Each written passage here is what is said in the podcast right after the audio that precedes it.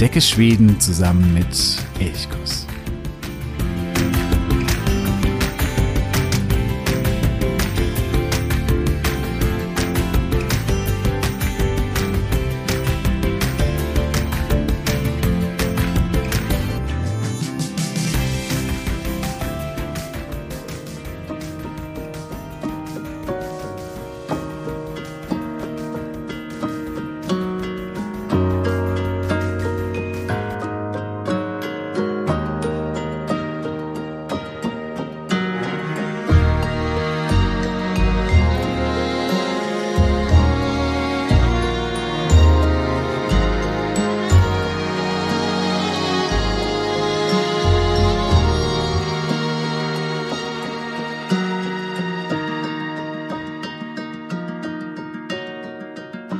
Der Priester hat die Kapuze seiner Kutte tief ins Gesicht gezogen, als er an uns vorbeizieht.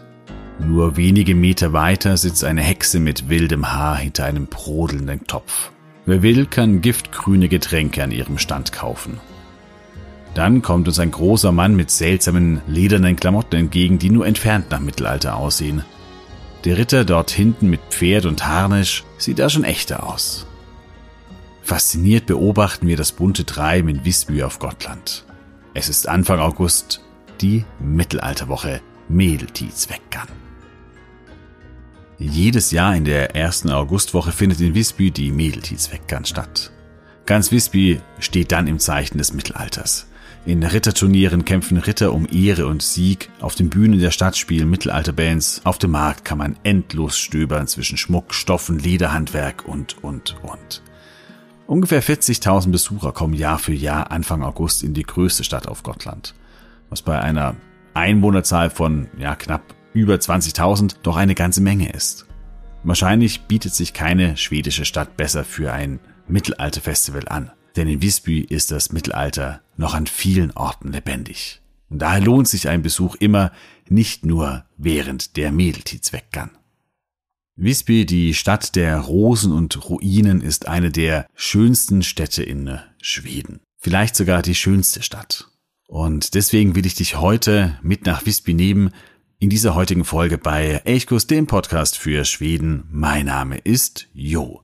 Ja, wir haben uns ja in mehreren Folgen durch ganz Schweden durchgearbeitet in dieser Serie Die schönsten Städte in Schweden. Wir haben ganz im Süden begonnen und sind dann am Schluss ganz weit im Norden gelandet.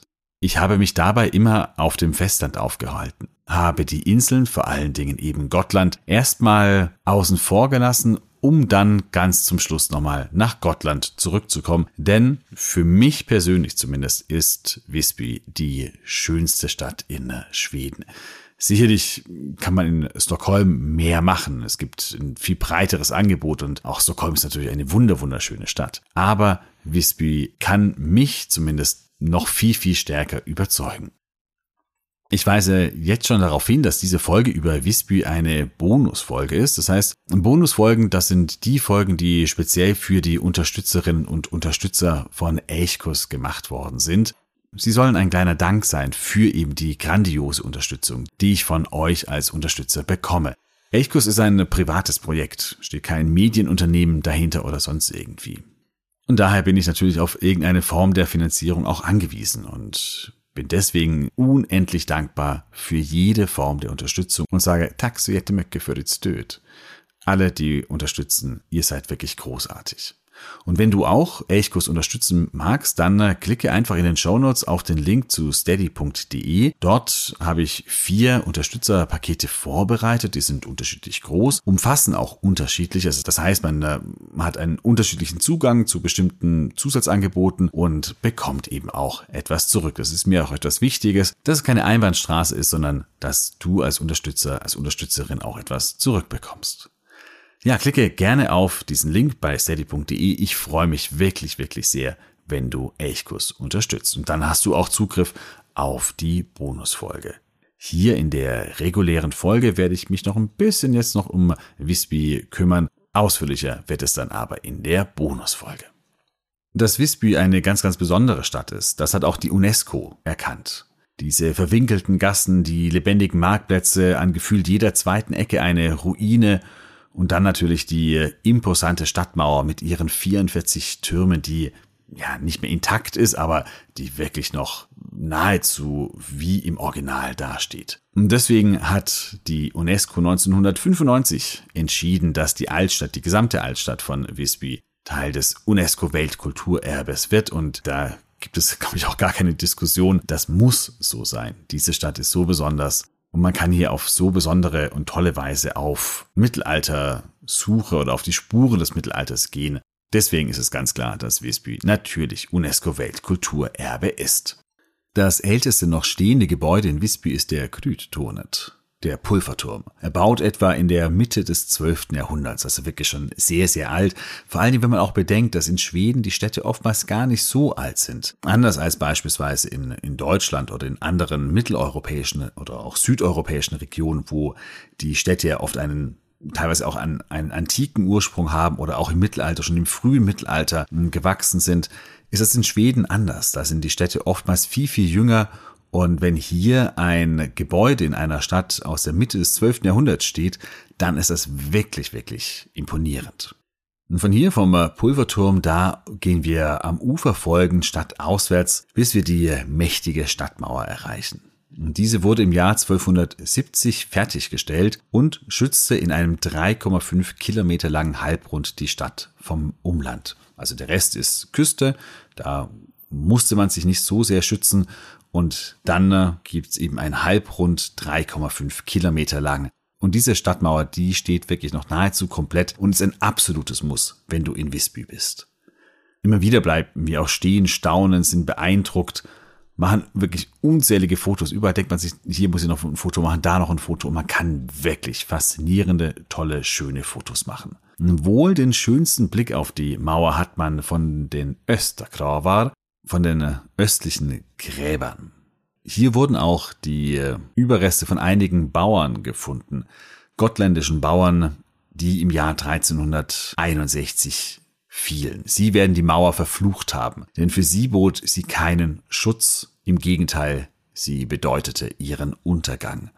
Und warum das so war, warum die Mauer den Untergang der Bauern 1361 bedeutete, aber auch warum es in Visby überhaupt so viele Ruinen, vor allen Dingen auch so viele Kirchenruinen gibt und was die Alme da alles weg kann neben der Mädeltiz weg kann, eine zweite ganz große, wichtige Woche in Visby ist. Was es genau ist, all das wird jetzt in der Bonusfolge noch genauer erläutert und genauer beschrieben. Ich freue mich, wie gesagt, wenn du in die Bonusfolge wechselst oder wenn du jetzt eben Elchkurs unterstützt und dann auch wechseln kannst.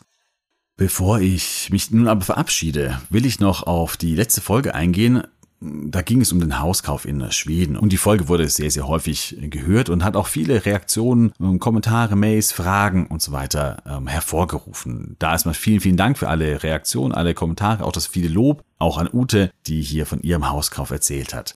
Auf eine Nachricht von Hannes würde ich gerne noch ein bisschen genauer eingehen, denn er hat mir eine sehr, sehr lange Nachricht geschrieben und äh, noch ein paar Dinge vielleicht ergänzt oder nochmal betont. Und zum einen betont er, dass es ist ja in Schweden nicht obligatorisch, ob man einen Makler zum Hauskauf hinzuziehen möchte. Er sagt aber, es macht schon wirklich ganz, ganz großen Sinn, vor allem weil der Makler auch eben verantwortlich ist, dass ein korrekter Kaufvertrag, auch ein juristisch haltbarer Kaufvertrag aufgesetzt wird. Und dafür ist der Makler verantwortlich. Und wenn man das selber macht, kann man das natürlich auch selber machen. Aber die Gefahr, dass sich da irgendwo irgendwelche Fehler einschleichen, die dann eventuell im Zweifelsfall, wenn es doch mal irgendwie vor Gericht gehen sollte, weil es irgendwie Streitigkeiten gibt, dann vielleicht nicht mehr halten, die ist eben sehr, sehr groß. Und deswegen sagt er, ein Makler macht schon wirklich viel Sinn. Wie gesagt, die meisten Hausverkäufe in Schweden oder Wohnungsverkäufe erfolgen auch über Makler. Das zweite, wofür er eindringlich wirbt, ist, dass man einen Besichtigungsmann, also einen Gutachter im Vorfeld des Kaufes hinzuzieht. Auch das ist nicht obligatorisch, das kann man machen, wie man will. Und er sagt, es gibt eben in Schweden doch sehr spezielle Bauvorschriften und vieles, was man einfach berücksichtigen, anschauen muss, wo man vielleicht einfach auch wenig Ahnung hat. Und auch hier ist es dann sehr, sehr ratsam, einen äh, solchen Gutachter hinzuzuziehen. Vor allem, weil es in Schweden eben das Problem ist, wenn der Kaufvertrag unterschrieben ist und wenn der Kauf abgewickelt ist, dann hat man eigentlich keinerlei oder fast keine Chance mehr, wenn sich dann doch irgendwelche Fehler ergeben oder irgendwelche Mängel ähm, ergeben, da noch irgendwie Schadensersatz zu bekommen oder sonst irgendetwas. Und deswegen sei ein Besignixmann einfach sehr, sehr sinnvoll und wichtig. Und dann äh, schreibt er noch zu den Kaufnebenkosten, dass, da hatte Ute ja auch gesagt, äh, dass man das berücksichtigen muss, dass neben dem Kaufpreis eben noch schon noch einige weitere Kosten dazukommen, die man einfach auch berücksichtigen muss.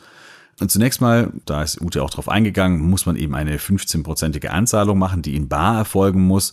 Dann, ähm, auch das hat Ute erwähnt, kommt die erwähnte Lagfartsavgift als Grundbucheintrag hinzu, sowie eine Fastighetsavgift ans Skatteverket. Und jetzt äh, fügt Hannes noch hinzu, sollte der Kauf über eine schwedische Bank finanziert werden, kommen noch die gesetzlichen Gebühren für die Eintragung der Hypothek als Pfandbrief im Grundbuchregister hinzu, was noch einmal zwei Prozent der Kreditsumme entsprechen kann. Und das ist einfach nochmal vielleicht zur Klarstellung einfach wichtig. Vielen, vielen Dank, Hannes, für diese ausführliche Information und diese ausführliche Nachricht. Ja, es sind, wie gesagt, sehr, sehr viele Einzelpunkte, auch kleinere Fallstricke vielleicht. Und deswegen ist es auf jeden Fall immer sinnvoll, wenn man jemanden hinzuzieht, der Ahnung vom Hauskauf in Schweden hat. Im Normalfall ist es eben der Makler und eben auch einen Gutachter. Dann ist man nicht so auf sich alleine gestellt und die Gefahr, dass dieses Abenteuer Hauskauf dann irgendwie nach hinten losgehen kann, wird einfach deutlich geringer. Ja, das noch zur Ergänzung und Abrundung. Damit wünsche ich dir nun eine wunder wunderschöne Woche, jetzt noch einen schönen Sonntag und dann eine wunderschöne Woche. Hatte so. Wie hörs.